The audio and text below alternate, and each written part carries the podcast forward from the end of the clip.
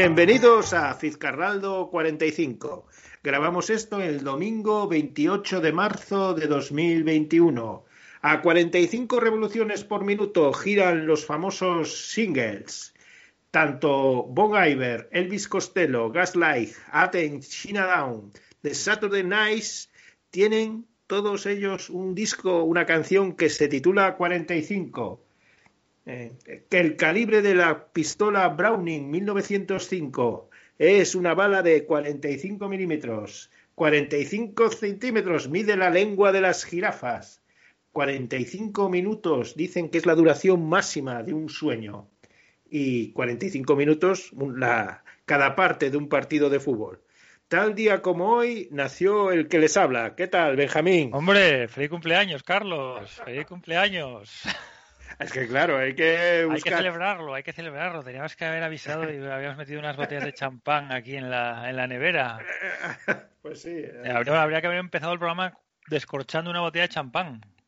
Sí, claro que sí. Pero bueno, ahí no sé si, si a partir de una edad ya se, de, se deja de celebrar, ¿no? Es un poco, ya no, da un poco, da un poco de no. miedo. Yo creo que no. A partir de una, a part- hasta una edad se celebra las ganas que tienes de ser mayor y a partir de una edad se celebra que has llegado hasta ahí, ¿no? Que has conseguido, que al menos has llegado hasta ahí.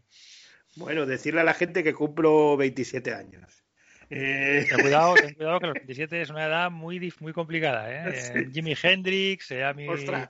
Eh, eh, no, pues es Janis Joplin, Jim Morrison. el club, el club de los de los 27, es verdad, es verdad, es verdad.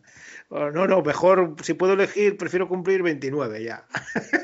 Ha pasado, ha pasado ese, la barrera, ¿no? De los 27. Sí, sí, sí. Pues sí, 45 minutos dicen que dura un sueño como máximo. Yo quedé un poco...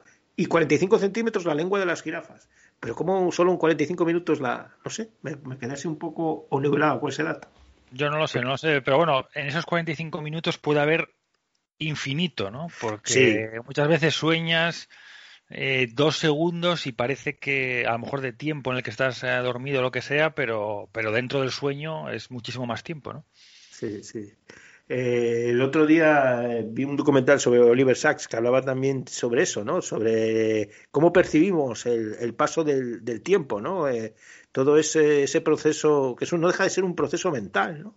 Eh, el, paso, eh, el paso del tiempo, eso de que se dice que, que un minuto da la sensación a veces de en determinadas circunstancias de que puede durar casi años y a, y a veces, pues, cuando lo estás pasando bien, pues eh, una hora se te va, se te va sin darte cuenta, ¿no, Benjamín? Sí, sí, y dentro de los sueños eso tiene esto ya muchísimo más relevante, ¿no? Porque sí, sí, pues sueñas un rato y a veces y, y en el sueño parece que, que pasa muchísimo más tiempo, ¿no? Sí. La verdad es que ¿y qué tal? ¿Qué tal? ¿Qué tal? ¿Qué tal la semana? La pregunta de siempre. ¿Qué tal No, la ¿Cómo semana, otra semana más llena de magia y poesía, Carlos, otra semana más. Otra semana más. Bueno, ha sido una, una semana en eh, bueno, que nos ha dicho adiós esto que suena, nos ha dicho adiós tan eufemístico, Bernard, Bernard Tavernier. ¿Cuántos años tenía? ¿Lo Bertrand? Bertrand Tavernier. No, no, debía tener 78 por ahí. Es un, bueno, yo creo que es, eh, era un hombre muy, muy, eh, ¿cómo diría yo?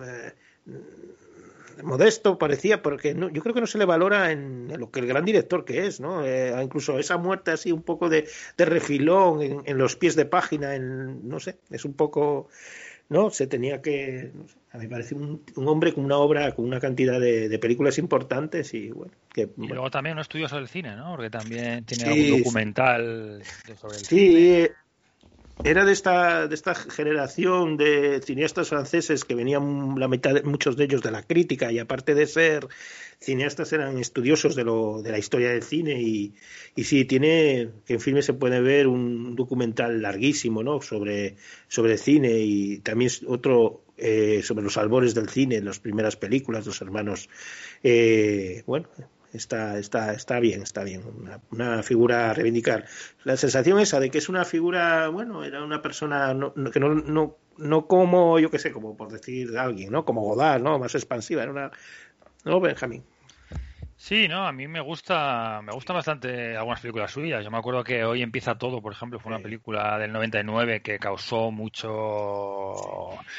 Eh, tuvo mucha repercusión, ¿no? El tema ese de los profesores en los colegios, con niños con problemas, etcétera, ¿no?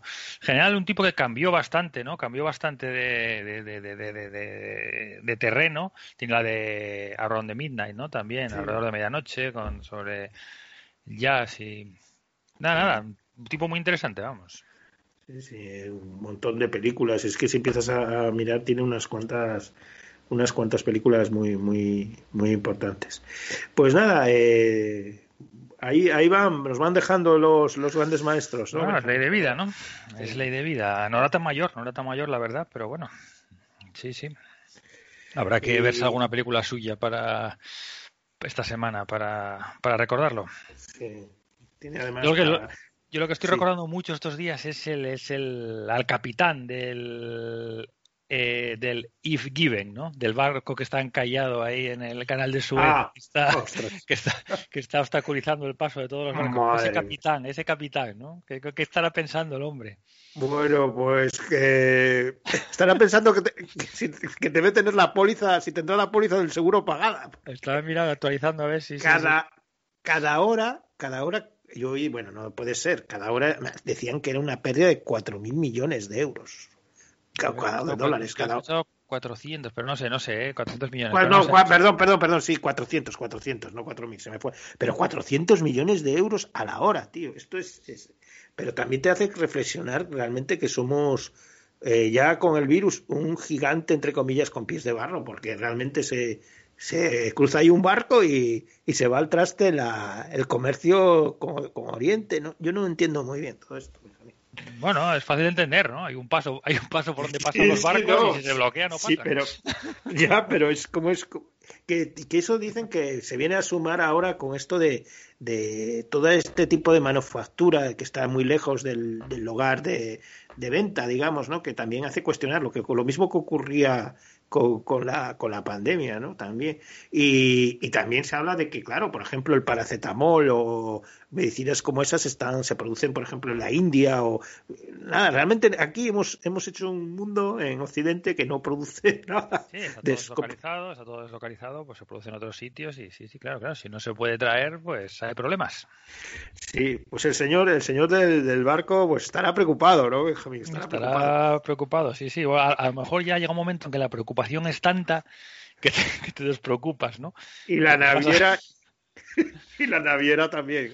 Sí, tienen que estar, tienen que estar. Yo lo pienso en él, ¿eh? pienso en él porque ya yo cuando sale algo mal en el trabajo lo que sea y me, me, me agobio, me, me, preocupo y tal, digo, bueno, este hombre ya, o sea, no sé, no sé, me acuerdo, me pienso que estará ahí en su camarote o donde sea, dándole vueltas al tema. ¿Te acuerdas de aquel capitán del Costa Cordanza? Era, ¿no? que por cierto, Costa Concordia. Hay una película de Godard, eh, socialismo, grabada en, el mismo barco antes de que, bueno, ese, ese se quería marchar, ¿no? Se había marchado. No, salió, el, salió el primero. Cuando el barco, cuando el barco encalló, el barco este de pasajeros, ferry de pasajeros grande y tal, encalló, él parece ser que se salió de los primeros, El barco.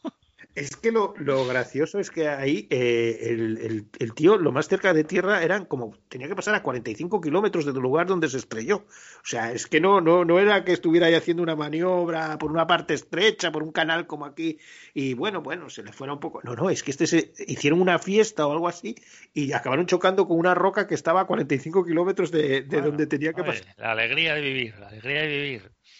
Sí, que por cierto, el barco creo que todavía está por ahí encallado, eh, o sea, no se ha, no lo han, se ve, ahí había, yo vi fotos del, del barco todavía ahí mm, tumbado de medio lado, no sé si lo han... Será como el castillo de Salas en Gijón, ¿no? Que estuvo muchos años ahí, estuvo, no sé si muchos años, pero yo me acuerdo de ir a verlo, vamos, de ir a ver el castillo de Salas ahí. Oh, y, y, todavía decían que seguía echando carbón cuando ya realmente eran los barcos que vienen al museo que lavan los fondos porque era una risa, o sea, ya 25 años después todavía seguía apareciendo carbón. le dice, ¿qué llevaba ahí dentro? Sí, como decís, ahí, eh, ganando batalla, echando carbón después, después de desaparecido 20 años. Es como eso, como, como es eh, que te matas un perro y te llaman mataperro, ¿no? O sea, esto era, era, era parecido, ¿no? O sea, bueno. Pues nada, eh, hoy podemos dedicar el programa al, pobre capitán, ¿no? sí, sí, sí, dedicado al capitán. Estamos contigo. Si escuchas esto desde tu camarote, no sé dónde estarás, si estará dentro, supongo que no estará dentro del barco ya, pero vamos, donde quiera que estés, donde quiera que estés, eh, un saludo y estamos, estamos, nuestros pensamientos están contigo. ¿Por dónde, ¿Por dónde empezamos hoy la selección musical, Benjamín? Pues mira, vamos a arrancar con Justin Towns Earl, que es eh, un músico americano fallecido en agosto del, año pasado. Eh, es hijo de la estrella del country Steve Earle. Y bueno, tuvo una carrera un poco a la sombra de su padre, pero siempre pues eh, con una vida problemática, con muchas adicciones, etcétera. Estuvo saliendo, entrando en clínicas de desintoxicación. Al final murió, parece ser que de, una, de una sobredosis pero tiene una carrera muy, muy interesante y vamos a poner hoy una canción, una versión que grabó de la, de la canción de Paul Simon, de la mítica canción Graceland de Paul Simon. ¿no? Paul Simon en el 84 estaba un poco ahí perdido en su carrera después de haberlo dejado con Simon Garfunkel, nos acababa de encontrar y se fue a Sudáfrica, contactó con músicos sudafricanos y grabó este disco Graceland que fue un un hit en su, en su época. Tuvo también algo de controversia porque se decía que había roto el, el, el, bloqueo que había contra el apartheid, yéndose a grabar allí, etcétera. Pero vamos, el, disco tuvo mucho éxito.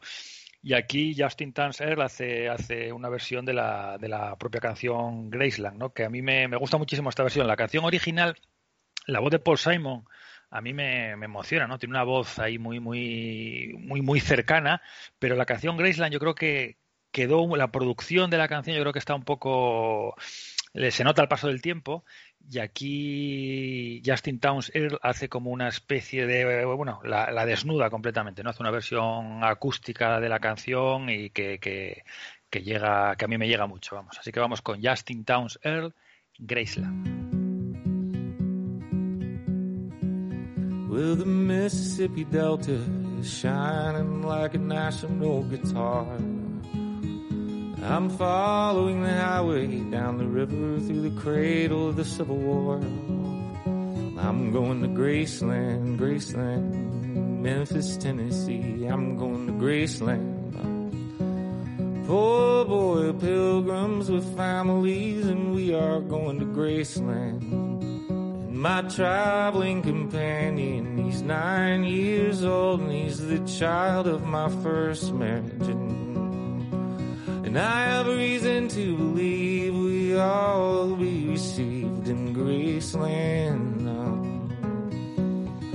And she comes back and tells me she's gone. As if I didn't know that, as if I didn't know my own. As if I never noticed the way she combs her hair off her forehead. And she says, losing love is just a window in your heart. Everybody sees you blown apart, and everybody sees the wind blowing. Oh, Graceland I'm going to Graceland. Poor boy pilgrims with families, and we are going to Graceland. And my traveling companion, these ghosts and empty sockets, I'm looking at ghosts of empties. And I have reason to believe we all be received in Graceland. Now there's a girl in New York City she calls herself the human trampoline. Whenever I'm falling, flying, tumbling in turmoil, I say, oh, so this is what she means. She means we're bouncing into Graceland. She says losing love is just a window in your heart.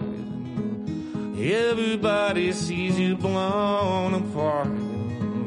Everybody sees the wind blowing. Oh, Graceland, I'm going to Graceland.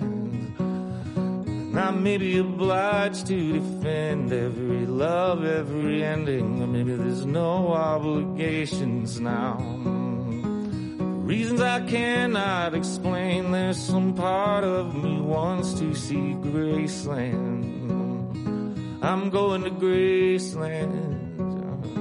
I'm going to Graceland. Going to Graceland. versión, versionaza, ¿eh? ¿eh?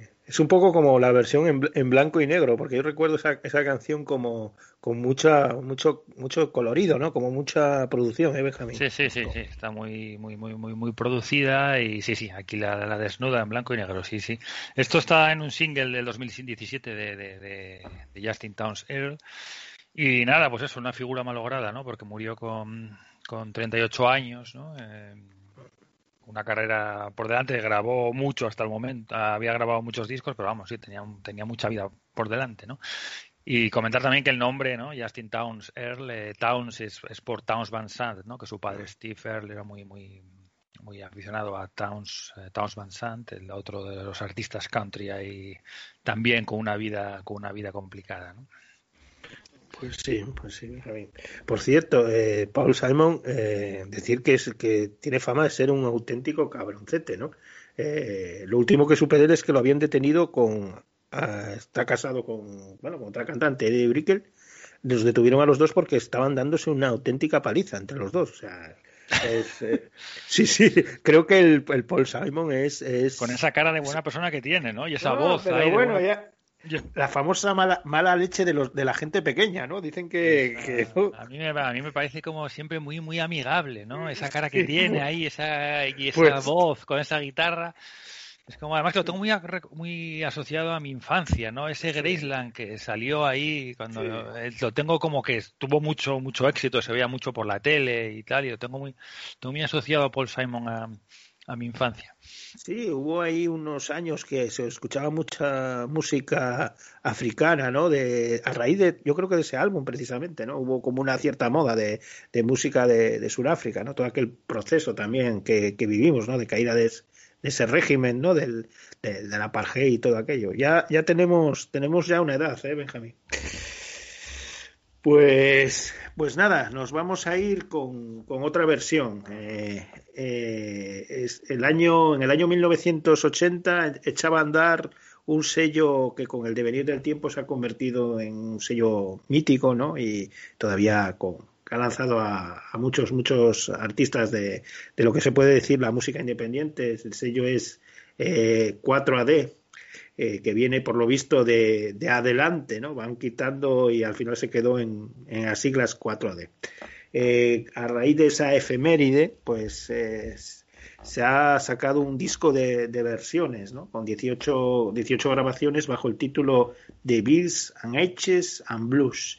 Y bueno, hay versiones de, de todo tipo, ¿no? De algunos de, de algunos eh, grandes grupos que han, que han formado parte de 4D, como yo, como los Pixies, por ejemplo. Hay una versión del Where is My Mind o, bueno, de, mucha gente, de Deer Hunter, de las propias de Breeders, bueno, eh, hay una versión también muy impagable del famoso Cannonball, ¿no? De de Breeders. Y para, para, bueno, para también unirse al homenaje hemos, hemos elegido, elegido eh, una versión, una versión de, de uno de los éxitos relativamente recientes de una artista que a mí me gusta mucho, Grims, eh, la, la, versión de, aquel Oblivion. A cargo, esta vez corre a cargo de un grupo que, bueno, está empezando, lo fichó el 4AD eh, pues hace un, hace un año eh, y Dry Cleaning y la verdad es que me encanta esta versión, como han reinterpretado el, Oblivion. Eh, parece que cantan como metidos en una especie de, de cámara al vacío o algo raro, pero bueno, es como muy atmosférico y la verdad, eh, que me, que me gustó. Pues nada, esta versión de Oblivion a cargo de Dry Cleaning desde Inglaterra.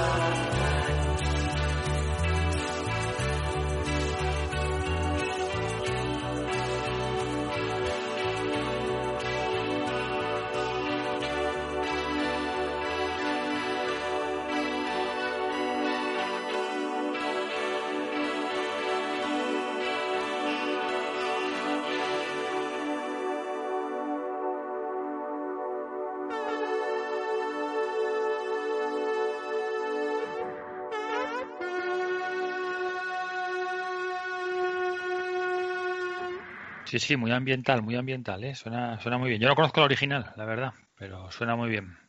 Eh, comentar que, bueno, eh, van a debutar Dry Cleaning eh, con su disco, pues nada, ya van a sacar precisamente con 4AD el disco el 2 de abril, bajo el título New, New Long Leg. Y bueno, comentar que, que hay infinidad de grupos que han pasado, bueno, y siguen pasando por esta, por esta por, esta, por este sello discográfico. ¿eh? Hablaba antes de, de, Brides, por esta Cámara Oscura, eh, Beirut, Alil Pink, en su momento Cotton Twins, eh, bueno, The National, Scott Walter, Stereolab, bueno, es, es inabarcable, ¿no? Pues nada, 40 años ya de discográfica. No está mal, no está mal, longevos, ¿eh? Sí, no suelen durar tanto este tipo de, de sellos, ¿no? Independientes, pero bueno. ¿Por dónde continuamos, Benja? Pues mira, nos vamos a, Alemania. Vamos a, voy a poner a Christian Loeffler, que es un DJ y productor alemán que se mueve un poco en el territorio este tan vasto, tan amplio que es la música, música electrónica, ¿no? Eh, combina un poco música más bailable con música ambiental y, y bueno, su, su sello un poco personal es que usa materiales acústicos para transformarlos y en atmósferas cálidas ¿no? y envolventes. El último proyecto es muy interesante, que es el que vamos a poner una canción de él, Parallels Shellac Reworks, que lo que lo que ha hecho él ha sido coger archivos de la discográfica de, mira, hablábamos de 4AD que es bastante longeva, pero esta es algo más, ¿no? Deutsche Grammophon, que son eh, 100 años de, de, de, discográfica y tiene muchísimo material de archivo, Deutsche Grammophon, ¿no? Tiene cosas grabadas de los años 30 y la, las tienen grabadas en discos de, de pizarra.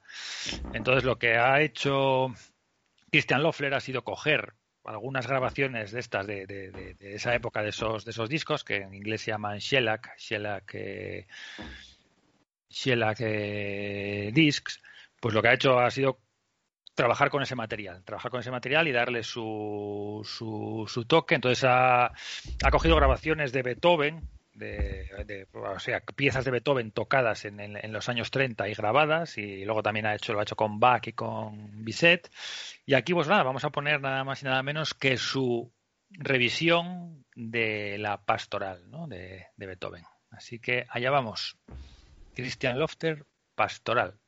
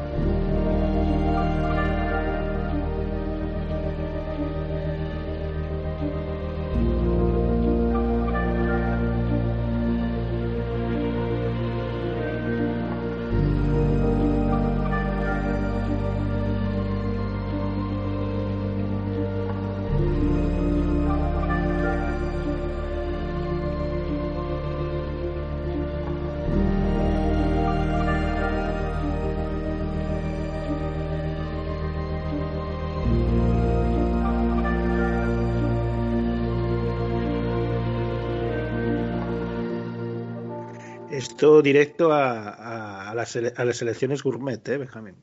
Sí, sí, suena muy bien, suena muy, suena muy bien. No salió en un, single que sacó él en 2010 con solo un poco revisitaciones de Beethoven, pero también ha salido, ha formado parte de, ha formado parte del disco este que podríamos considerar novedades Eloína, porque salió en 2000, en febrero de 2021, Parallels, Parallels Shellac Reworks.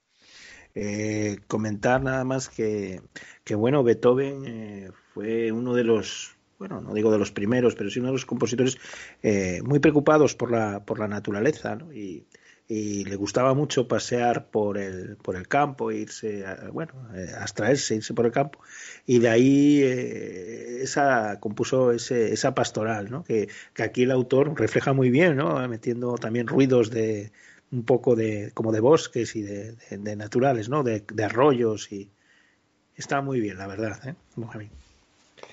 Pues, pues nada, vamos a seguir, seguir, seguir para allá, ¿no? Vamos a ir con una chica que, bueno, yo, yo no sé, tendrá días de 26 horas, ¿no? Eh, estoy hablando de, de, Melina Duterte, que ya es la segunda vez que la traemos aquí, porque hace como unos par de meses o así había eh, montado otro grupo, ya está, forma parte de Jason, y había formado otro grupo, Routine, no sé si te acuerdas, Benjamín, con sí, otra, sí. con otra chica, y nada, pues que no tiene bastante con, con otro grupo, y ha formado un tercer grupo, ¿no? Eh, esta vez con Ellen, con otra chica, Ellen Kemper de Palehut, y el grupo se llama Bachelor, ¿no? Eh, van a sacar su primer disco, Domini Zoom, el lunes 28 de mayo, a través de Polyvinyl Records. Y bueno, ya tenemos aquí pues el, uno de sus adelantos que la verdad suena fantástico. Este Stay in the Car de Bachelor.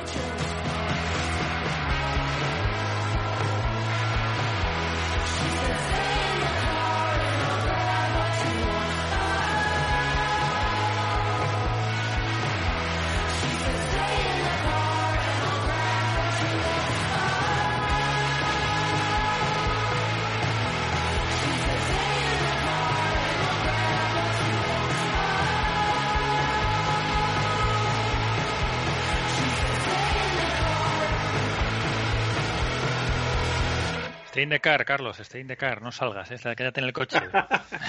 es lo mejor, es lo mejor, ¿eh? Cuando, Eh, Sobre todo si a la policía detrás y es de noche y estás en Texas o en, el sur de Estados Unidos y tienes un coche de policía detrás, ¿no? Quédate en el coche. Sí, mejor con las manos a la vista, ¿no? Porque te, te juegas el tipo, ¿no, Benjamín? Sí, sí. Pues suena aquí la, chica esta, pues no para de montar grupos y hacer canciones, como tiene que ser, Benjamín. Me está robando tiempo a mí. yo soy muy poco productivo, ya es mucho, debe estar ahí usando mi tiempo. Sí, sí, no te digo yo que no. Que están. ¿Por dónde seguimos ahora, Benja? Pues mira, vamos ahí esta semana, me vino a la cabeza un disco que escuché muchísimo, muchísimo, muchísimo en su día, pero que me puse a buscar en Spotify y no está, no está, ¿no? Esas cosas que se quedan ahí en el, en el, en el, en el, en el limbo. Es Kid Loco. Kid Loco es un DJ, productor francés que, bueno, sacó sus, ha sacado bastantes discos eh, por sí mismo, pero el disco este que escuché yo tanto en la época es un disco que había sacado de, de remezclas, ¿no? De, de, remezclando canciones de, de, otros artistas. ¿no? El disco se titulaba Jesus Life for Children Under 12 Inches y tenía versiones, remezclas ¿no? de The Pastels, de Talvin Singh, de Pulp, una canción que escuché muchísimo, a Little Soul, la versión de, de Kid Loco, que me parece buenísima. Tenía remezclas también de Moway.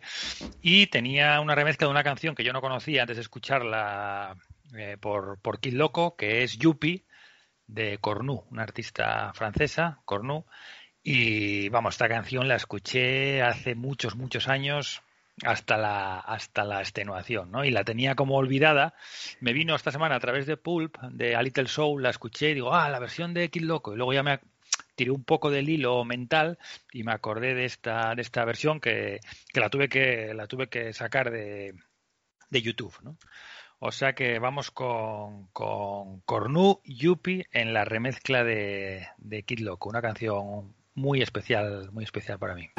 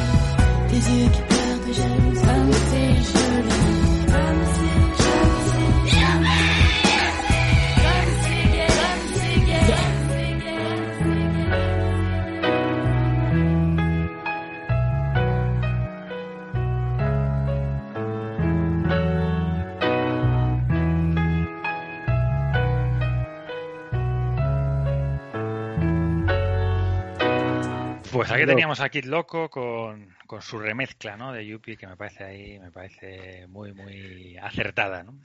Sí, Eh, es una especie de, ¿no? Entre melancolía y, y felicidad, ¿no? Una mezcla un poco extraña, ¿no, Benjamín? Sí, sí, sí, sí, algo así, algo así. Bueno, pues, pues muy, muy, muy interesante. Pues nada, vamos a, a cerrar la selección musical con un personaje realmente curioso, ¿no? Eh, hablamos de, de Bennett, eh, que es un australiano de un metro noventa por ahí, calvo, con bigote y una melenilla, y que se, es de Sydney y se dedica a hacer sonidos, eh, pone aquí musicales anacrónicos de postdisco de los 80. Eh, bueno, la cosa le viene de, de su padre, ¿no? que era un músico italiano que se dedicaba a hacer giras por Australia con su acordeón y haciendo música disco italo, italo disco de los 80, ¿no? Por, por Australia, ¿no? Y bueno, eh, el hombre este ha, ha tenido, se puso en el mapa, lo puso en el mapa a Weekend cuando lo citó como una de sus referencias para ese, ese disco After Hours, ¿no? Y, y sobre todo su canción co- con Ichigua. Y es un personaje realmente eh, a, estudiar, ¿no? Muy divertido en los vídeos. Y, bueno, pues he elegido de, de su disco de 2018, El Don, eh, pues una canción, este, este Santorini, ¿no? Este, bueno, pues con todos ustedes, eh, un personaje, Donny Bennett, Santorini.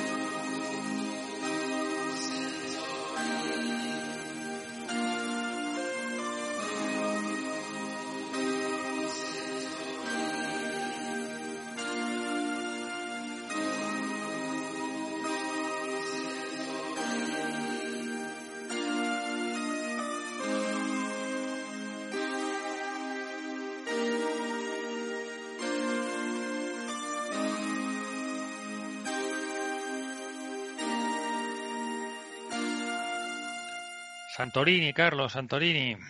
Sí. Eh, da ganas de irse allí y tomarse un martini, ¿no? Con esta música ahí un poco.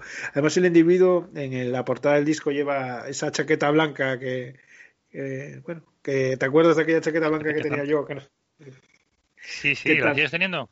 Sí, claro, claro. Lo que pasa es que no sé si cabré dentro.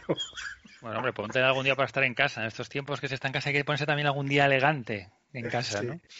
Para hacer ahí eh, el Fitzcarraldo 50. La pongo para hacer Fitzcarraldo, Fitzcarraldo claro. 50. Ahí, eh, bueno, todo un personaje este, este Danny Barrett. Pues nada, eh, vamos ya sin más, sin más dilación, ¿no? A por la película de la semana, de Mauritanian, de Kevin McDonald. Eh, ¿Qué tal, Benja? ¿Qué tal la peli? Bueno, eh, nada, es un estreno, ¿no? Un drama Sí. legal. Un drama legal. Yo te digo que a mí los dramas legales me, me gustan mucho. ¿eh? En general, cualquier drama legal, a mí ya me, me- estoy ya a favor, vamos. Es un género que a mí, a mí también, a mí me gusta mucho. Este, hemos tenido la oportunidad, bueno, ya de comentar, eh, por ejemplo, los, los de, los de Chicago, el juicio de Chicago, ¿no? De Sorkin, y que es un, un gran experto, ¿no? En escribir estos, este tipo de, de género, ¿no, Benjamín? Sí, sí, sí, Bueno. sí. Hablamos del juicio de los siete. ¿no? Siete, juicio de los sí. siete. Bueno, pues nada, esta viene dirigida por Kevin MacDonald, eh, que es un, un director, bueno, de es- escocés, de origen escocés, es sobre todo conocido en sus principios por ser un, gran, gran documentalista, tiene algunos de, de, los mejores documentales que se han rodado en, en los últimos años, ¿no? Tiene, empezó, de hecho, eh, eh, con un documental que ganó directamente el Oscar, eh, One Day in September, en- sobre aquel atentado en la Olimpiada del- de, de Alemania, ¿no? En- eh, con el avión de los judíos, aquel en, en septiembre, ¿no? Después vendría un... Yo no lo vi, yo no lo vi este documental, pero leyendo un poco sobre él, la verdad que me, me han entrado unas ganas tremendas de verlo, ¿no? Eh, Sí. A ver si lo, a ver si lo, lo consigo, porque bueno, Sí. es un hecho histórico muy bueno que ya está, lo, lo, lo, lo plasmó o lo reflejó Steven Spielberg en la película Múnich y tal, y, y yo no sé mucho, no sé mucho de, pero vamos, este documental tiene una pinta, una pinta tremenda, vamos. de decir que Múnich es una de las películas de Spielberg que más me gustan. ¿eh? Es un peliculón, eh, una película a reivindicar. Y dicen que, bueno, en el de este documental se hizo muy famoso aparte porque consiguió entrevistar a uno de los de los terroristas que estaba huido, ¿no? Eh, Jamal al al Yassi y bueno, eh, ganó bueno, el Oscar directamente, ¿no? Eh, documental sobre aquel fatídico los asesinatos de 11, 11 atletas israelíes. Después vendría un documental eh, que yo creo que es, eh, bueno, un documental histórico, ¿no? Muy famoso, eh, Touching the Void, ¿no? Sobre el alpinismo y, eh, bueno, es un documental que yo no he visto, pero que, bueno, he visto imágenes, muchas imágenes de él, ¿no, Benja? Yo lo fui al cine, yo lo fui a ver al cine en su día y me impresionó, es uno de los documentales que los tengo grabado en la mente. No sé cómo sería verlo verlo ahora, ¿no? Porque es 2000, 2000, 2003. Me gustaría volver a verlo también, pero en su día me impresionó esa historia de, dos alpinistas que uno tiene que hacer, uno tiene que tomar una decisión muy, muy, muy complicada y está además es es estos documentales que está también eh, es documental, pero también tiene actores reproduciendo un poco los, los hechos que eso así de, de mano. A mí no me no me siempre me echa un poco para atrás Sí, pero pero no no. Aquí tiene todo el sentido para ver un poco bueno pues para ver lo que pasó no para, para verlo visualmente lo que lo que lo que lo que ocurrió. Y ya te digo no sé no sé ahora visto pero en su día me acuerdo que fui a verlo fui a verlo al cine y vamos me, me, me, me- es un documental que, ten- que todavía tengo en la cabeza hoy en día no De casi 20 años después Y bueno, después de ese documental, el tremendo éxito que tuvo ya, eh, dio el salto a, la ficción con una película eh, que también tuvo mucho éxito, que es El último rey de Escocia, que era sobre, bueno, el médico, la historia del médico personal de, del presidente Idi Amin, eh, dictador, este tremendo eh, personaje, ¿no? En, en Uganda, ¿no? que interpretado por Forrest Whitaker, que, que bueno, ganó, ganó el, el Oscar. Yo eh, no tengo muy, no sé, que tú la viste esta película. Sí, sí, la vi en su día también, la vi, estuvo, era de las candidatas al Oscar y tal. Sí, a mí no me, me dejó un poco frío, sí, no, no, no, no, no me gustó, la vi bien y tal, pero no, me dejó un Yo- poco frío. Tengo la impresión de que McDonald's se encuentra más cómodo en el, en el género documental, ¿no? Que, que que en la ficción. Esta es la típica película que biopic, entre comillas, que se lleva hecha entre- eh, para que se lleve el Oscar el actor o actriz principal y que después pasa, pasa al, al olvido, ¿no? Hay un montón de, de películas de, de este tipo. Y después, nada, pues eh, sigue, sigue para allá y bueno, vuelve a hacer eh, lo que realmente yo creo que donde más se siente cómodo, que es, que es el, eh, documental, ¿no? Hace un documental sobre Klaus Barbie, el, el nazi este que estuvo huido en, por Bolivia y bueno. Después vendría pues otra adaptación cinematográfica de un drama de la BBC que lo transforma en película, State to Play, con Russell, con Russell Crowe que tampoco yo debió tener yo creo no, no le recuerdo mucha trascendencia aparte a pesar de tener un elenco muy muy potente. Y después vendría el Águila eh, una versión sobre la Legión Romana en el siglo II en Escocia. Y, y bueno que tampoco tampoco la he visto. No sé si tú has visto alguna No. de estas películas. No, no, no. y, y después, bueno, una sobre Bobby Fischer Goes to War, que esta me suena un poco más, sobre aquellas partidas míticas de Bobby Fischer en Islandia, en Reykjavik. Y, y después vendría, pues, eh, eh, una especie de cosa rara de. Bueno, miento, viene un documental sobre, sobre Marley y sobre Bob Marley que tampoco he visto. Y después una película, una especie de, de no sé cómo una especie de esto que ahora está tan, tan de moda, de distopía romántica. Aquí pone, le llama drama especulativo. How I Live Now, que bueno, tampoco, tampoco tengo mucha noción de él. Y, bueno, después participación en muchos proyectos en común con otros, con otros directores. Eh, lo más destacable es el, yo creo que es el documental sobre Whitney Houston en 2018, también su colaboración con uno de los mejores documentales que se ha hecho musicales, eh, Amy, sobre Amy Winehouse.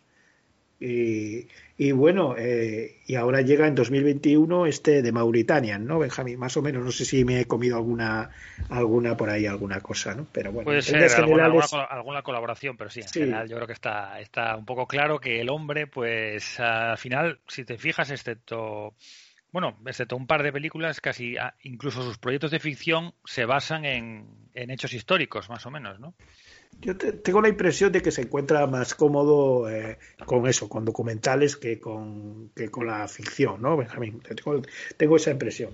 Sí, aquí Eh, en The Mauritanian lo que coge es una historia real, un libro, bueno, la película está basada en el libro de los diarios de Guantánamo, de Muhammedou o Sahali, o Salahi, Salahi, y que cuenta un poco pues la peripecia de, de un, chaval mauritano que estaba viviendo en, en Alemania y cuando está visitando a su, a su familia en Mauritania, después de los atentados del 11 del 11S, pues el gobierno americano lo, lo, lo coge preso y lo tiene encerrado en Guantánamo, pues un montón de años, ¿no? Entonces nos cuenta, la película nos cuenta un poco la peripecia legal, ¿no? O el, o el suceso legal, eh, una abogada en Estados Unidos le llega su caso, una abogada especializada en derechos humanos, etcétera, y entonces pues vemos un poco, se juega un poco con, con esas, eh, a, a medida que la abogada va ahondando en el caso, nosotros vamos también eh, el espectador también va descubriendo un poco lo que lo que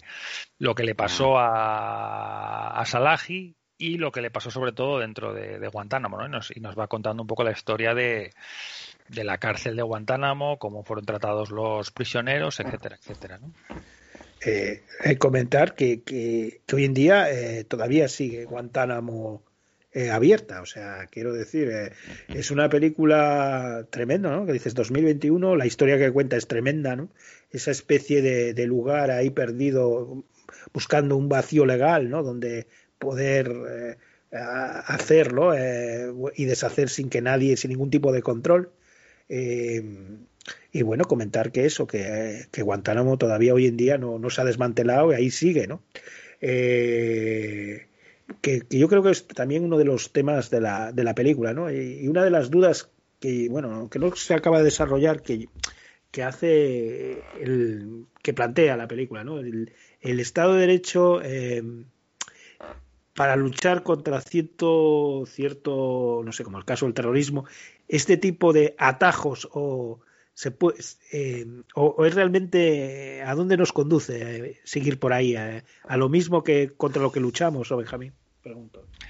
Sí, sí, es lo que es una de las cosas que plantea la película en las conversaciones que, que se tienen, ¿no? Y, y, es sí, es lo que no se, no se explica uno demasiado, porque aunque sea Guantánamo es territorio americano, eh, hablan en la película mucho, la película gira mucho en torno a la Constitución, que el, eh, la presunción de inocencia, el habeas corpus, etcétera. Entonces, como si tienes a alguien retenido, tienes que presentar cargos contra contra esa contra esa persona, ¿no? Porque si no es, es, es, ilegal.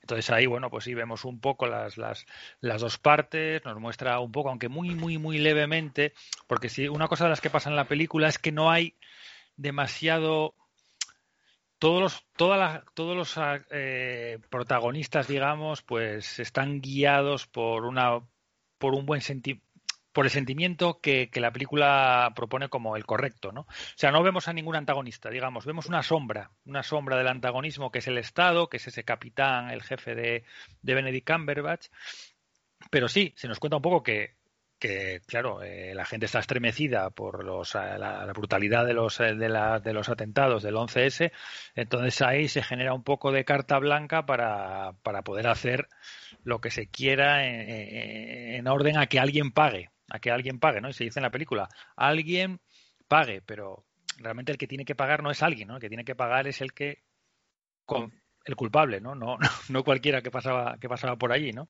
La, la peli, yo la sensación que tengo cuando la veo es que se mueve un difícil equilibrio, ¿no? De, de por un lado, eh, condenar, eh, yo creo que es un primer paso, condenar esto que ha pasado en, en Guantánamo y que, bueno, vamos a decir, ¿y qué pasa, no? Porque mientras siga ahí, eh, condenar eso, pero por otra parte, eh, mantener el respeto a lo que, al, al daño, a, lo que pasó, ¿no? Al, ataque al 11 de septiembre. Hay un momento que se saca una víctima y te plantea las eh, un poco el equilibrio, ¿no? Eh, de, de, procura no centrarlo todo y exclusivamente en el caso del, de la abogada o de los abogados y el hombre este que está ahí retenido y también eh, busca equilibrar ¿no? con, ese, con ese lado. También busca, por ejemplo, muchos de los carceleros, también hay algunos que los humaniza, ¿no? Eh, no, no busca ese a lo que podría haber, no sé cómo decir, eh, mm, ha sido más, más dramático, ¿no? Digamos. Eh, siendo ya dramático el planteamiento, busca ese, ese equilibrar, ¿no? Equilibrar, equilibrar un poco. Nos deja, eh, Benjamín, no sé cómo lo ves tú.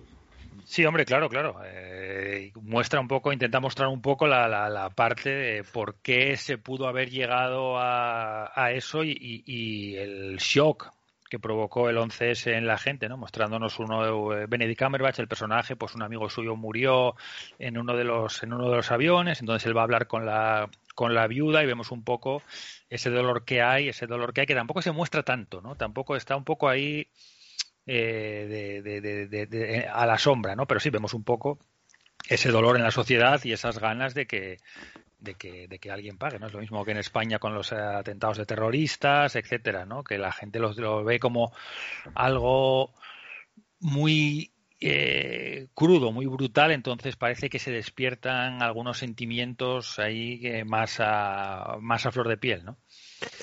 Vuelve a aparecer esa figura que tanto le gusta al cine, al cine estadounidense, que es un poco, ya hablábamos de ella en lo de Sorkin y un poco de origen de origen de Frank Capra o de tal, el hombre que hace lo que tiene que hacer el, eh, eh, el, el buen, ¿no? Eh, que también que tiene que hacer lo, lo que tiene que hacer, eh, oponiéndose incluso a, bueno a, a, la, a su propia eh, sociedad, ¿no? Digamos así, ¿no?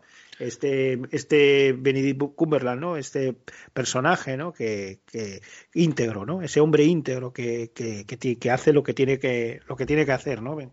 Sí, incluso ella, ¿no? Incluso Sí. la abogada Judy Foster también vemos que, bueno, pues que también se, ella parece que lleva ya más tiempo defendiendo ese tipo de casos, está, se mueve más en ese terreno, pero sí que vemos que también cuando lo plantea su bufete que va a coger ese caso hay cierta hay cierta oposición, luego cuando entran en algún en algún juicio hay gente esperando en la, en la, en la entrada, pero sí, sí, el caso más eh, más paradigmático de eso es Benedict Cumberbatch, que está en el seno del ejército y que parte de una posición en la que dice este tipo es eh, este hombre que está en la prisión es culpable, yo quiero, yo voy a ser yo el que le, le lleva la silla eléctrica, etcétera. Entonces vemos ahí un poco su camino de cómo se va, cómo va viendo que realmente no se sabe si es culpable o no y que lo que se hizo para sacar la confesión, pues, pues no se, no se ajusta a la, a la, a la, a la legalidad, ¿no?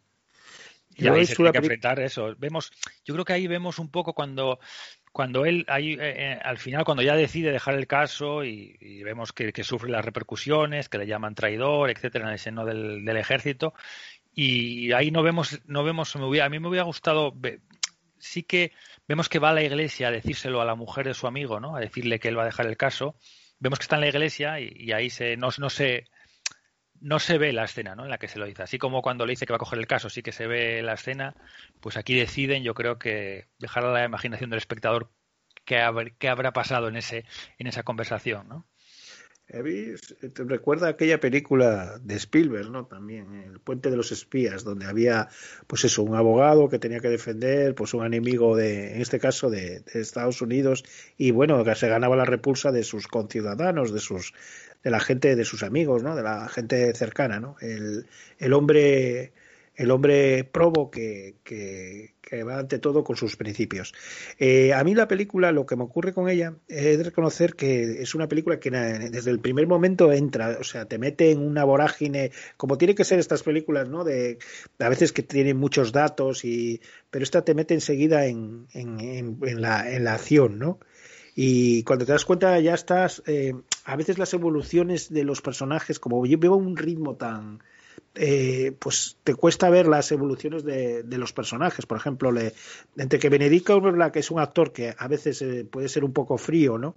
Eh, pues te cuesta ver un poco también cómo, cómo evoluciona, ¿no? Eh, y después el, el final a mí se me va deshilachando un poco hacia el final la, la peli. No sé cómo lo ves tú eso, Benja. Sí, a mí la peli no me, no me convence tampoco, no me convence demasiado, ¿no? no Me gusta porque me gusta el género y la veo, me, me- me interesa también, me interesa saber lo que pasó, etcétera. Pero sí, sí, no sé, no sé. Yo creo que juega muchas cartas, los personajes no tienen demasiado arco. Jodie Foster no sabemos exactamente demasiado, ¿no? O sea, son como arque- bastante arquetípicos todos, aunque están muy bien interpretados. Tanto Jodie Foster hace el papel, el- la perfecta abogada que que lucha, que es fría, que, que, que, que tiene un objetivo. Benedict Cumberbatch a mí me gusta, a mí me gusta mucho porque me gusta esa intensidad que mete, esas caras, esos primeros planos que los ves, lo ves ahí como esforzándose, ¿no? Poniendo todo el hombre, además con su acento ahí, con su acento americano, e- etcétera, y luego el, eh, el el actor que hace de, de, de Ah. preso, ¿no? Que está, está espectacular también. Eh, Tahar Rahim, ¿no? Que lo Sí. habíamos visto en un, en un profeta. Una También vemos ahí que tiene, tiene esa parte también como cercana, ¿no? Como, como te transmite ese, ese, ese miedo. Pero no sé, no sé, no sé exactamente, pero hay algo, no sé si es la mezcla un poco de historias, porque vemos mucha también historia del, del preso en la cárcel. No sé si, no sé si es como está, como, como nos cuenta, como nos explica las torturas eh, el director. Pero sí, a mí hay algo de la película que me deja un poco, no sé, no me acaba de, cerrar, ¿no? A mí hay un par de cosas que, bueno, lo que tú comentas, eh, el personaje de, de Tahar Rahim, el, preso, eh, sufre, va, va sufriendo un cambio, va haciéndose como un poco, no digamos perdiendo carne, pero sí haciéndose como muy esquemático, yo creo, al, al final, ¿no? Como, como un buen, no sé, como muy sonriente, como no sé cómo decirlo. Y, y después las torturas se ven un poco como parece un videoclip de no sé, un videoclip de un grupo heavy o algo así, ¿no? Con un cierto esteticismo. Reconozco que, por ejemplo, el efecto este, la chica, la directora achica la pantalla, ¿no? Achica la pantalla siempre Sí. que siempre que, que echa escenas de la cárcel para darte la claustrofobia. Eh, pero después con todo este tema de las máscaras, el, el- la luz estróbica y tal, da, da un aspecto un poco imagen- ahí. Sí, imágenes, sí, un poco videoclip y, y después el personaje principal se va haciendo como un, un poco simple y después el juicio, el, ese, esa especie de discurso, el No, ese juez, discurso, ese discurso es horrible, Uf. horrible. Ese discurso, no Es sé, pero a ver, que es que, es que está basado, que es que, que- que está basado en hechos reales. Yo supongo que será Yo real, creo- ¿no? Sé. yo no creo, sé. yo, yo creo, a ver, que es una película dirigida, pues, al público estadounidense y, y, y yo creo que es un primer paso para que se tome conciencia de la que ya hay documentales y tal, de lo que realmente se hizo ahí en, en Guantánamo. También es una lectura, entre comillas, ¿eh? entre comillas, amable de lo que, bueno, se ve, ¿no? Las torturas se ven y todo se ve, pero quizás no con la crudeza de lo que realmente pudo ocurrir ahí. Bueno, no sabe- Eh, es que no sabemos lo que realmente pudo ocurrir. Claro, claro, es claro. Eh, decir que a, lo eso es- mejor, que a- que a lo mejor es verdad que, a lo mejor es este, esto es lo que pasó. Mm, Quiero te decir, da- o sea, Lo, lo claro, que claro. sabemos, lo que sabe- lo único que sabemos de lo que pasó ahí nosotros es lo que nos puede contar la gente que estaba dentro, ¿no? Sí, Y el que estaba dentro Y- era él, Mohamedou Salahi. Entonces escribió un libro y la película está basada en eso, ¿no?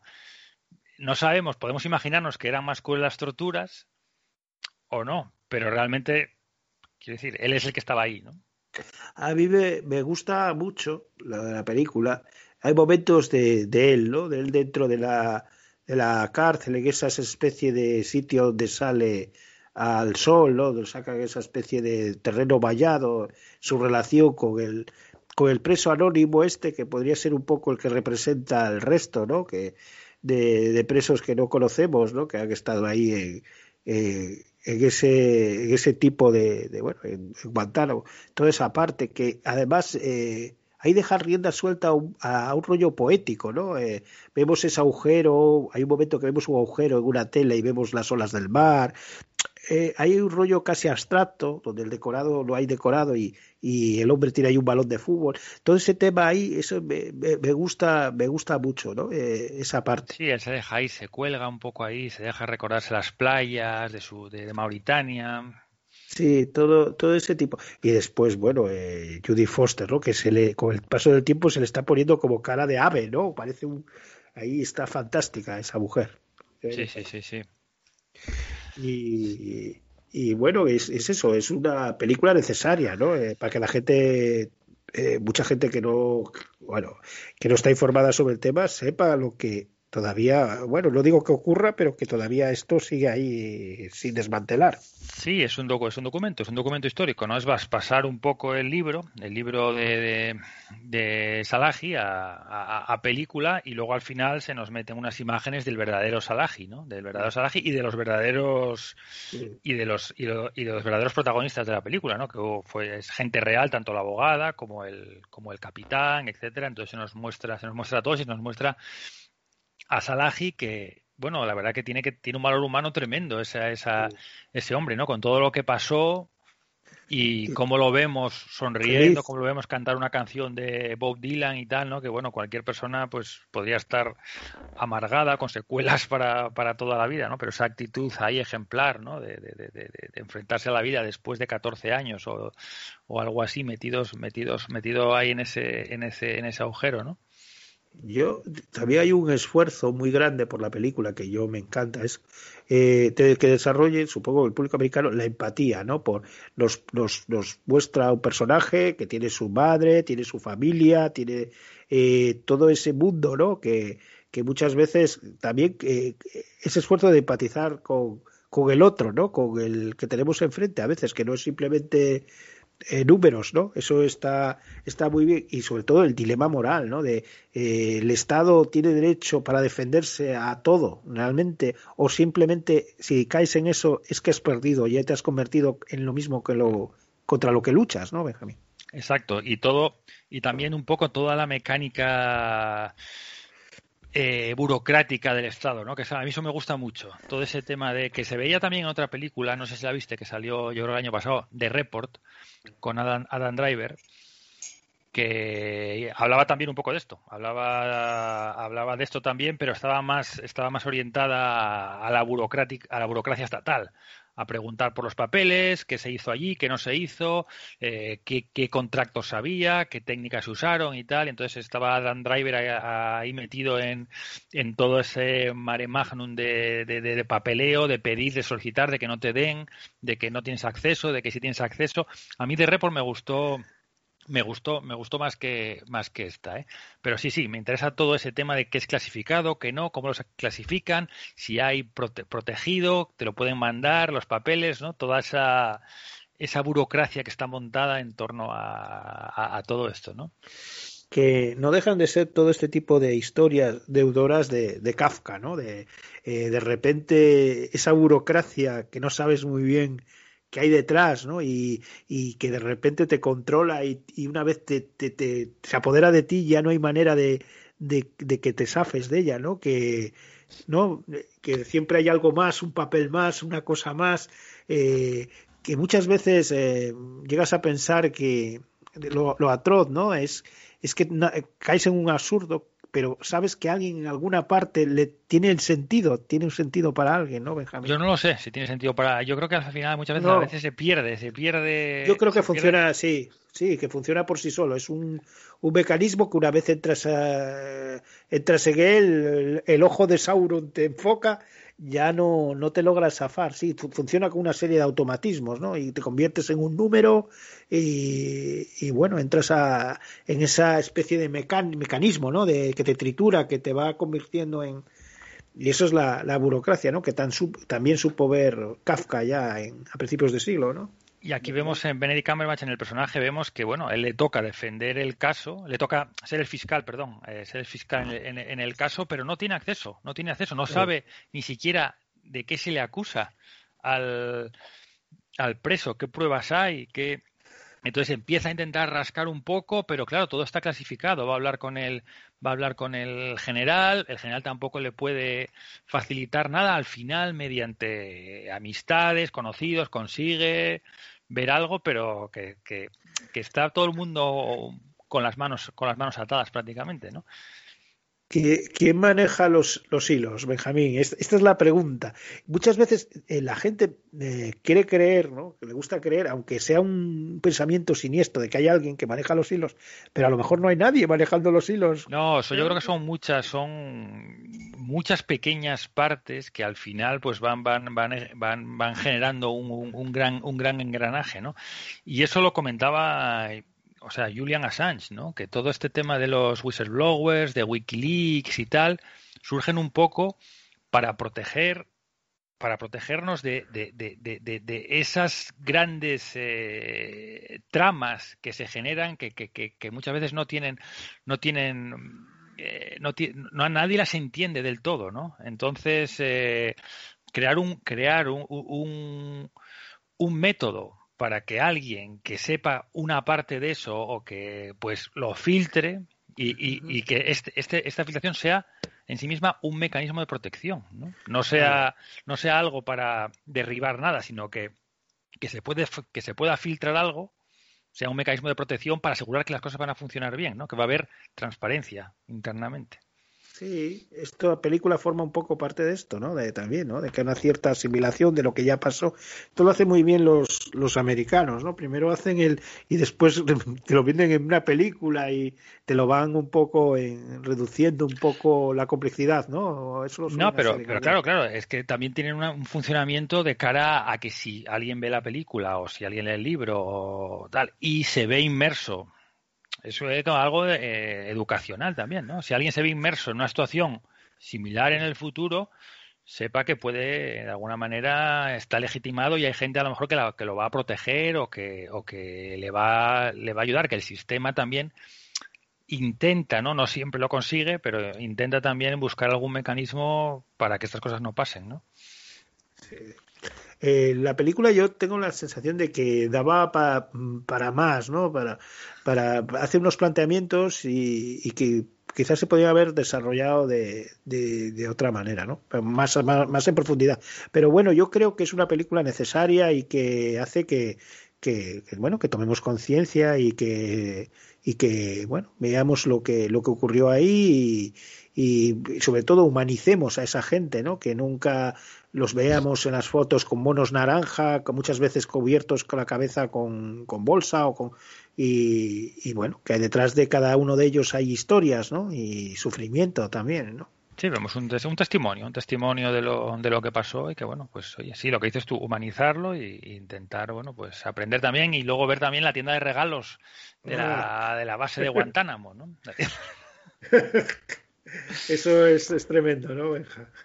Bueno, eh, es verdad, comentar eh, que el director, que leyendo sobre un poco sobre él, que es nieto de Emil Prisburger, aquel de Prisburger y, Michael Powell, el guionista aquel mítico, yo qué sé, de, de, Narciso Negro, de Coronel Blip, o sea que el hombre ha mascado desde niño el, el tema del cine, ¿no? O sea, sí, es sí, un... viene de familia, viene de, de, familia cinematográfica, sí. Sí, sí, y bueno, eh, que es, es bueno, eh, le, le, yo creo que se le da, bueno, un poco mejor el tema de los documentales, pero bueno, que es un hombre que muy activo, muy, siempre, incluso sus películas de ficción siempre retratando que ahí hablábamos el otro día de Paul Greengrass eh, también un poco ese tipo no de les gusta incluso en sus ficciones que estén muy pegadas a, a, lo que ocurre a la actualidad no Benjamín sí sí sí y otra cosa en relación a lo que comentaba yo antes de, de, esas películas son testimonio también otra cosa que pasa con, con esto también es que quieras que no también estas películas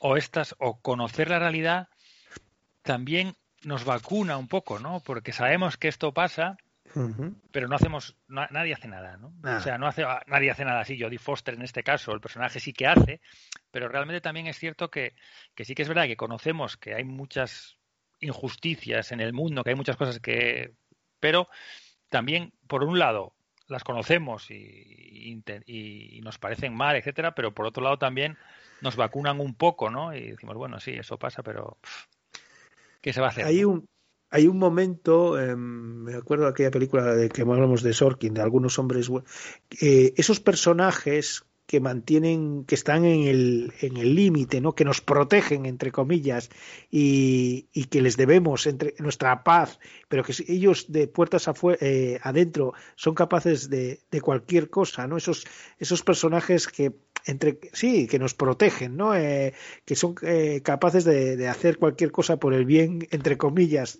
común no eh, los límites los límites del estado de derecho no Benjamín eso también está ahí. Sí sí las las, las cloacas del estado etcétera etcétera ¿no? Eh, Guantánamo debe ser un territorio ahí un poco sin ley, ¿no? Fronterizo, porque ahora que acabo de hablar de citar esto, yo me acuerdo que la historia de que se cuenta en algunos en algunos hombres es, también ocurría en Guantánamo, sí, ¿no? Sí, era, sí, era un, Tom, era un quiz, iba Tom Cruise para allá, sí, sí. Sí, sí. Era, era ahí con sus gafas de sol, tal. Pues sí, sí. Pues, pues nada, Benja, eh, ¿algún comentario más de la peli? ¿Alguna Nada, comentar un poco eso, que los actores están, yo sí, creo que están, están, están bastante, bastante bien, ¿no? A mí eso, Benedict Cumberbatch siempre me gusta ahí, con esa intensidad que tiene, esa, ahí, ahí, lo serio que se pone el hombre. Sí. Y... Y, y Jodie nada, Foster... No sé. Jodie Foster, está... sí, sí. Jodie Foster estuvo, ganó, ganó el Globo de Oro, ¿no? En este caso sale como mejor actor, mejor actriz secundaria, ¿no? Por esta película. Sí, que a mí me, me, extrañó, me extrañó que no también, bueno, se hablaba de que podía estar nominada al Oscar. Bueno, una Jodie Foster que ya tiene dos Oscars, que la hemos conocido, la hemos visto, es de estas actrices que bueno, la hemos visto crecer desde el anuncio aquel de, de Copertone, ¿te acuerdas? Corriendo no. con el niño. que no, hay, la, hay, un famoso anuncio de Copertone que es un, un bebé que va a un perro tirándole del pañal. No sé si has visto ese, es un anuncio mítico. Pues es, es, es ella, es ella. Y después, bueno, la veríamos ya de adolescente en la mítica, en la mítica taxi, taxi Driver. También destacar a la chica esta que yo la había visto en esa serie de Big, Big eh, Lies, esta, esta, serie de HBO, eh, no me acuerdo ahora del nombre de ella, eh, no me acuerdo ahora del nombre de ella. Espera, una te chica. Lo te lo digo yo, te lo digo yo. La chica se llama Shailene Woodley. Bueno, pues esa chica salía en eso, en Big, eh, con bueno, con ese elenco Big monstruoso. Little Big Little sí, que estaba Nicole, Nicole Kidman y bueno, la, la verdad es que la chica eh, se defendía ahí y bueno, destacar a este hombre, ¿no? A, a Tahar Rahim en aquella película maravillosa. Yo, una de las, para mí, una de las grandes películas de, bueno, de los, de los principios de los 2000, ¿no? De Profeta, ¿no? De Jacques Sardian. Una, y bueno, también tiene, tiene ahí películas como aquella de, ¿cómo se llamaba? De, de Asf- Asf- Asfar Farhadi, el pasado, ¿no? Aquella con que bueno, salía Berenice Villó y bueno, eh, también la tengo ahí en... Bueno, que el, el elenco es, es tremendo, ¿no? El elenco es tremendo y está muy bien, muy bien, muy bien. Y que, y que merece la pena, además la película tiene un ritmo se ve en nada, es una película que, como tienen estas películas de, de casos, ¿no? De que te coge y, y te lleva, ¿no? Y, y también tiene, es verdad que no lo hemos comentado, mucha ironía en los diálogos, ¿no? Tiene algunos diálogos muy brillantes, ¿no, Benjamín?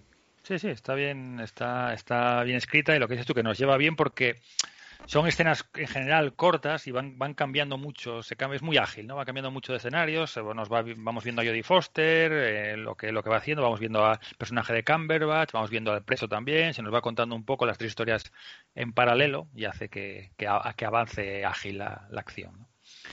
Sí, deja un poco el final, vemos las imágenes, pero desde que acaba la película y teóricamente es declarado, todavía va a pasar siete años, que siete años son muchos años, 14 años se pasó este hombre sin ser acusado de nada en concreto, en un régimen que sin ningún tipo de control, bueno, que podían hacer con él casi lo que quisieran, ¿no, Benjamín? 14 Sí, hombre, la prisión, la prisión preventiva, bueno, en España también eh, salió Villarejo ahora de la, de la cárcel, ¿no? Y bueno, eh, aunque todos pensemos que es culpable, etcétera, etcétera, pero no deja de haber estado cuatro años y pico en la cárcel de forma preventiva, ¿no? Esperando es que un lo de la es que lo de la presión preventiva es, es tremendo es eh, eh, bueno se justifica con que no destruyan pruebas que puedan escaparse y tal pero bueno tener una persona años y años sin acusarla o sin juicio en por, porque se cree que hizo o no hizo es, es tremendo no eso no es un pasaba aquí en España pasa mucho eh, bueno, pasó también con los políticos estos catalanes y tal, que dicen que incluso se llega a decir, ¿no? Que cuando tienes una prisión preventiva de más de un año y tal, es que te van a condenar, que casi fijo, ¿no? Porque es muy raro que después el Estado se la tenga que envainar, ¿no? O sea, es, es, es, es, es, es tremendo, o sea, es eh, que también, o sea, no deja de ser una manera de presionar al juez, ¿no? Si tienes un tío X años o en prisión preventiva, después el juez pues la presión de que ese tío ha estado ahí, que si lo declaras inocente, pues se vas a dejar con el culo al aire a mucha gente. O sea, es, es algo atroz, ¿no? La presión preventiva, en mi opinión. El abuso Pues sí, que se comete que se comete de ella. Pues nada, la, la recomendamos, ¿no, Benja? Yo creo Sí, la que puede recomendamos, la recomendamos porque es un testimonio, es como un hecho saber un poco más de lo que de lo, de lo que de lo que pasó ahí de la, y de lo que vivió este hombre y, y muchos más, ¿no?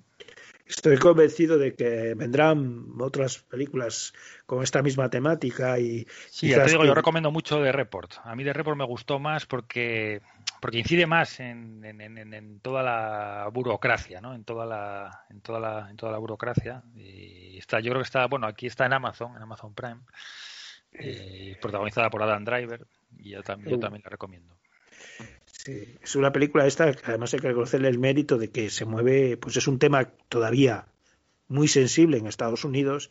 Eh, lo que pasó el 11 de septiembre se sigue en Estados Unidos y en el resto del mundo con los atentados que ha habido y, y se mueve a veces, es, es difícil, ¿no? Eh, hay que reconocer que tampoco puedes ensalzar o eh, poner el acento demasiado en un lado porque, claro, ahí está también ese hecho tan, tan tremendo como fue el atentado del 11S.